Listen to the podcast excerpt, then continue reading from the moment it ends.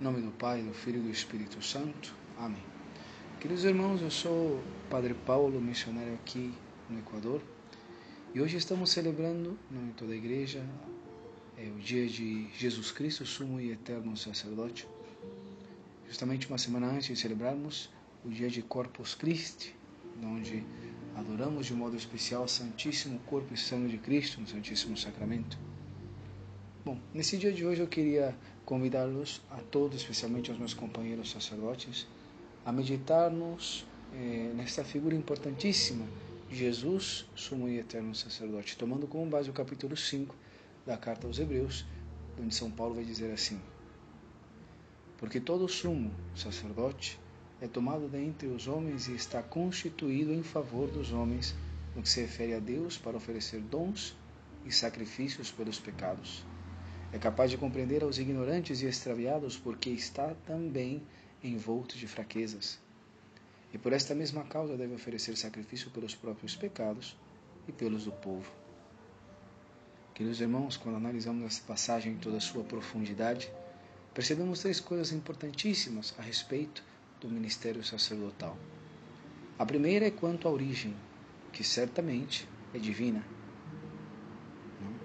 Nosso querido Padre Buela fundador do nosso instituto, é, em seu livro Sacerdotes para Sempre, vai dizer que o que temos por ministério, pela unção que recebemos através da imposição do bispo, ou seja, a nossa consagração sacerdotal, Jesus o tem desde o princípio por natureza, uma vez que, por ser ele o ungido de Deus, é também sacerdote desde sempre, por esta mesma unção.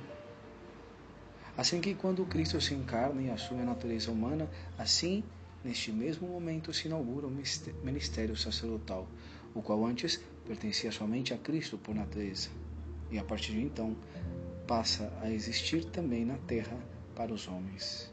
Ou seja, toda vocação sacerdotal, todo ministro de Cristo na terra nasce do mesmo Cristo, sacerdote por excelência. A segunda coisa que notamos é a função dos sacerdotes. Como dizia São Paulo, o sacerdote é tomado dentre os homens e está construído em favor dos homens, no que se refere a Deus, para oferecer dons e sacrifícios pelos pecados. Ou seja, a primeira função sacerdotal é sempre ser ponte. Por isso a palavra pontífice. O sacerdote está para servir de ponte para que outros homens cheguem a Deus está para ligar, para relacionar os homens com Deus, para levá-los a Deus. E como se dá isso? E aqui vem a terceira coisa: o fim do ministério sacerdotal. Sendo vítima. Todo sacerdote é vítima, está chamado, está constituído, está destinado a ser vítima.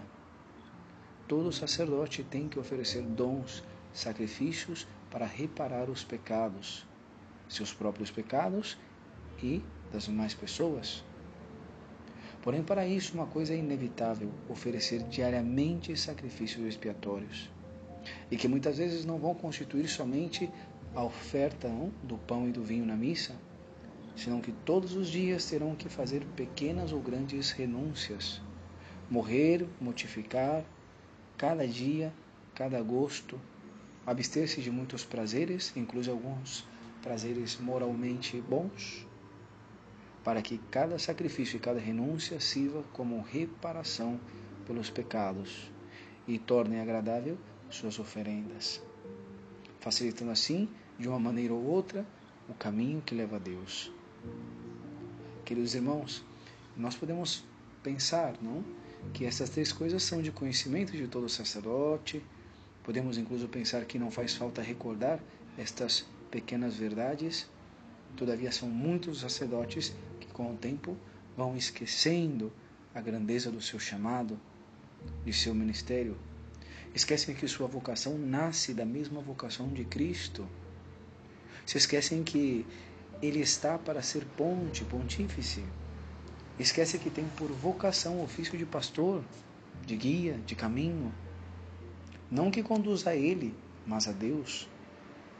E esquece, na maioria dos casos, incluso desconhecem seu fim.